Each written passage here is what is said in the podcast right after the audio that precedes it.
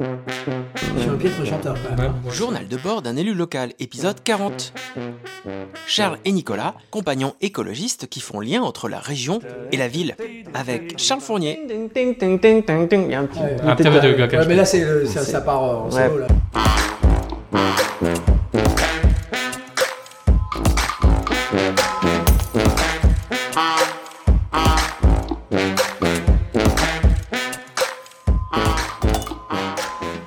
Bonjour Nico, Salut Gaël. ça va? Ouais, ça va. Bon, euh, aujourd'hui on a un invité, c'est Charles Fournier. Bonjour Charles. Bonjour. Euh, Charles, tu es vice-président de la région euh, Centre, Mm. Centre-Val de Loire même. Mm. Bon, si on, on- euh, Centre Val de Loire. Ouais. Attaché au climat, et puis tu m'as dit transformation écologique et sociale des politiques publiques. C'est bon, c'est bon? Ouais, c'est ça, c'est parfait. Après, faut peut-être expliquer, mais c'est parfait. Ouais, ok. et ben justement, on va en profiter, on va parler là de, de toi et puis de vous. Nico, est-ce que tu peux nous présenter Charles Un exercice euh, que tu n'as pas préparé et que Ah là je te là. balance comme ça. Trop bien. Euh, Charles, c'est un ami de longue date. Euh, moi, quand je suis rentré euh, chez les écologistes, euh, c'est en 2013. Je pense que c'était dans le creux de la vague. Il devait y avoir 5 ou 6 militants max. et en plus, on n'était pas élus. Euh, et euh, du coup, euh, c'est comme ça que j'ai rencontré Charles.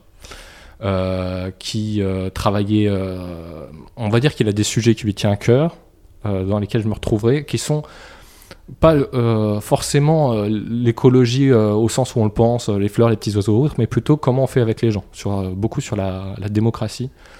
Et je crois que euh, c'est quelque chose qui m'a beaucoup parlé. Et après, là où on a eu euh, l'occasion de mieux se connaître, c'est que euh, Charles, après, est parti en campagne euh, pour les régionales. Alors, pas pour ce mandat-là, mais pour le précédent, où il est devenu président de groupe. Et j'ai été salarié de cette équipe de campagne. Et donc là, on s'est connus à fond, puisque on vivait euh, à travailler ensemble euh, jour et soir. euh, avec nos qualités et nos défauts respectifs, ce qui fait que maintenant on se connaît tellement bien qu'on peut dire qu'on est devenus amis. voilà. Ok. Charles, euh, est-ce que tu peux nous parler de Nico et euh, justement ta vision de, de l'élu local, Nicolas Orgelet? Alors moi, Nico, je me rappelle, effectivement, je l'ai- je l'ai accueilli comme nouvel adhérent euh, des, écolos, parce qu'à l'époque, je m'occupais euh, je m'occupais d'accueillir. On, avait- on s'était vu d'abord en tête à tête.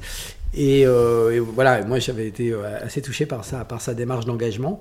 Et, et puis de militant de base avec ses défauts, ses qualités, pour, pour reprendre son expression, d'un Nico parfois très présent, parfois voilà, pas forcément là parce que plein d'autres préoccupations et c'est bien, et c'est bien normal.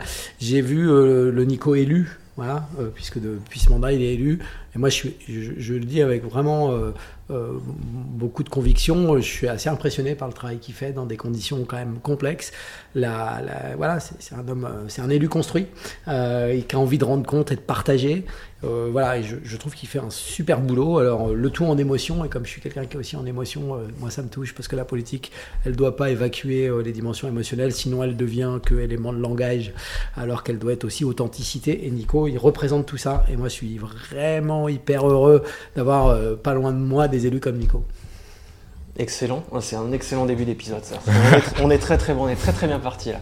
Euh, Nico, tu avais donc envie d'avoir euh, Charles avec nous euh, pour fêter un petit peu euh, notre première année. Ouais, Euh. Est-ce que tu peux nous en dire un peu plus? Tu peux nous, nous expliquer pourquoi Est-ce que pour toi c'était important qu'il soit là? J'ai construit aussi. Alors, je me suis construit en tant qu'homme par plein de plein, de- plein de rencontres, par aussi voilà, par ma vie privée, ma vie professionnelle, les rencontres que j'ai eues, et en tant que militant aussi dans des rencontres. Je pense que la rencontre avec Charles en a été une. Euh, et je trouve. Et puis. euh, donc voilà, donc je pense qu'il y a une reconnaissance de ça. Et puis euh, au-delà du personnel, euh, il y a la question euh, de l'emboîtement des échelles. Et je trouve que la région, euh, qui est un échelon euh, peu connu, euh, est en réalité un échelon où beaucoup de choses, de compétences se jouent et peuvent changer nos vies quotidiennes.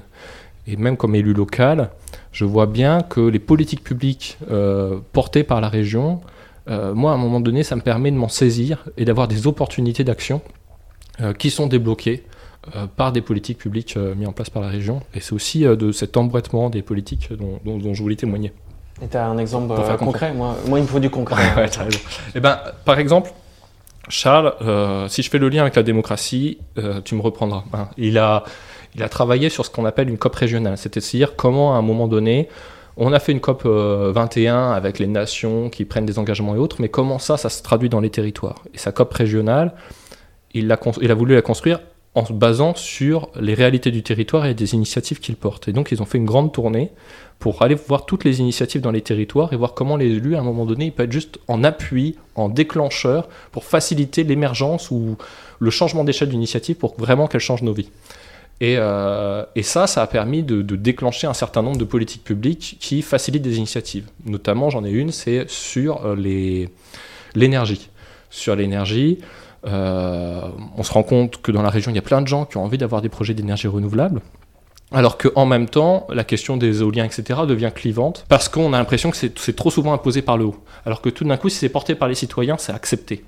Et donc la région euh, a fait un appel à, à manifestation d'intérêt qui s'appelle, euh, en partenariat avec l'Europe, qui s'appelle Let's Go for Climate, euh, pour dire on va aider à l'émergence de communautés locales pour que les citoyens puissent s'emparer de la question de l'énergie et porter des projets d'énergie renouvelable où eux-mêmes investiront, où eux-mêmes construiront les projets avec les acteurs locaux pour faire du photovoltaïque, pour faire du solaire, pour faire de la méthanisation. Et ça, typiquement, on y a répondu.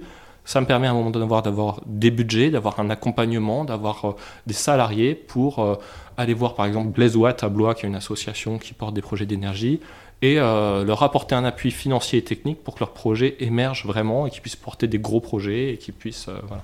C'est un, exemple, une politique publique lancée par la région, qui venait des citoyens, qui est lancée par la région, et où moi je peux me ressaisir pour retourner vers les citoyens maintenant en leur donnant les moyens financiers et techniques de faire.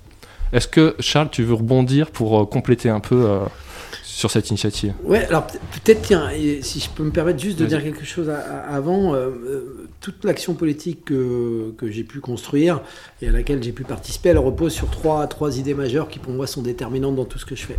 La première, c'est celle de l'éducation populaire. Moi, je suis un produit d'éducation populaire. Je dois à l'éducation populaire énormément de choses et l'éducation populaire, dans son cœur, elle a l'émancipation. Et pour moi, faire de la politique, c'est permettre l'émancipation des habitants euh, par rapport eh ben, aux contraintes qu'ils vivent, par rapport aux réalités qui s'imposent à nous, par rapport à, des choses qui, devraient, qui paraissent évidentes, mais qui, euh, qui en vérité euh, peuvent se, déconstruire. Et donc ça, c'est le premier pilier. Le deuxième, c'est les territoires. Parce que l'endroit où on peut changer le monde, c'est pas seulement à l'échelle mondiale. C'est aussi là où les gens vivent. Parce que les gens peuvent se voir, se reconnaître, faire ensemble et donc là, les transformations peuvent être possibles. Et puis, le troisième élément, c'est l'écologie. Mais l'écologie, comme l'a dit Nicolas, pas comme euh, seulement les petits oiseaux et les petites fleurs, parce que c'est important les petits oiseaux et les petites fleurs, mais euh, aussi l'écologie. Le mot écologie, ça vient d'oikos et ça veut dire habiter. Enfin, ça renvoie à l'idée d'habiter. La question qui est posée aujourd'hui, c'est comment nous habitons sur Terre. Et nous ne savons plus habiter sur Terre. Nous vivons en déconnexion des écosystèmes. Voilà, ça, c'est trois piliers de tout ce que j'ai fait dans, dans, mon action euh, politique et qui va me guider pour longtemps. Et donc, du coup, je considère qu'un élu, c'est euh, presque autant la chambre d'écho de ce que de tas de gens sont déjà en train de faire pour changer le monde que euh, celui qui va avoir l'imagination des solutions euh, face aux problèmes que nous rencontrons. Et ce que raconte Nicolas, l'exemple qu'il a donné, qui est l'exemple des énergies citoyennes, bah c'est à cet endroit-là. C'est-à-dire qu'aujourd'hui, on voit effectivement des blocages importants dans ce qu'on appelle et c'est mal nommé l'acceptabilité sociale des énergies renouvelables. Ça bloque sur l'éolien, ça bloque sur la méthanisation, ça bloque sur le solaire, ça bloque sur de nombreux sujets. Et en fait, euh, parce que finalement, ça s'impose euh, d'en haut, ça s'impose sans les gens, ça se pratique euh, sans gagnant-gagnant, ça ne se fabrique pas collectivement. Et moi, je crois qu'on peut effectivement réussir la transition énergétique en ayant ce que l'Europe appelle des communautés locales d'énergie, moi ce que j'appellerais une gouvernance locale de l'énergie, où citoyens entreprises, associations peuvent être partie prenante. Pour moi, les questions d'énergie, comme les questions d'alimentation, comme les questions de mobilité, sont des éléments clés de nos vies. Et donc, c'est des éléments clés de la démocratie. Il faut reprendre la main sur ces sujets. Et faire de la politique, c'est permettre aux gens de reprendre la main sur des sujets essentiels dans leur vie. Ok. Eh bien, écoutez, on arrive déjà à la conclusion de ce premier épisode. Ça va vite, hein? Ouais. donc, euh, qu'est-ce qu'on pourrait dire euh, qu'il va y avoir dans les prochains épisodes? On va parler un peu plus de, démocratie?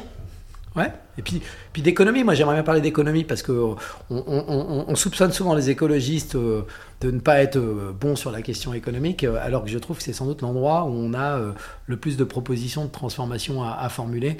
Et donc je veux bien qu'on parle de ça. Eh ben, très bien. Et moi j'aimerais bien, alors, on a plein d'envie, hein, mais qu'on parle à un moment donné de gouvernance, parce qu'on est tous mm. les deux des élus qui portent, qui sommes présidents ou qui ont été, qui avons été présidents d'un groupe écologiste au sein d'une majorité dont les chefs d'exécutif euh, sont partis socialistes. Et c'est un, exercice qui est difficile pour euh, porter euh, ces lignes avec conviction. C'est pour porter les sujets sur lesquels on est élu avec conviction. voilà, il faut être partenaire d'une majorité tout en étant exigeant dans les conditions de ce partenariat. Et c'est quelque chose dont, dont, on peut témoigner et qui montre aussi à quoi ça sert à un moment donné de voter pour des gens, même s'ils se retrouvent minoritaires dans une majorité, comment ils influent. Ok, euh, pas trop de spoilers, hein. c'est pour les prochains épisodes, on a dit. Ok, on a déjà tout dit là. non, mais Ok, très bien. Et eh ben, on voit ça là. Euh, Spoiler, ça veut dire? Ça veut dire, euh, c'est l'autre mot, c'est divulgacher. Hein, c'est. ah, pas mal. Ouais.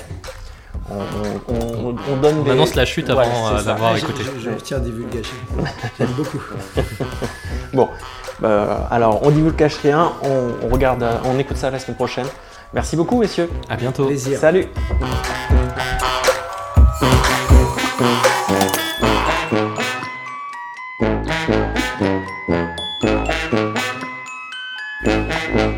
Je suis Nicolas et c'est mon premier mandat. Par ce podcast, je veux faire un journal qui témoigne de ma vie politique au fur et à mesure que je l'explore. Si l'idée de ce journal vous parle, si vous aussi vous croyez qu'il faut participer à construire la transparence et la confiance en la vie politique pour faire vivre la démocratie, n'hésitez pas à vous abonner, à mettre 5 étoiles et à le diffuser pour le faire connaître.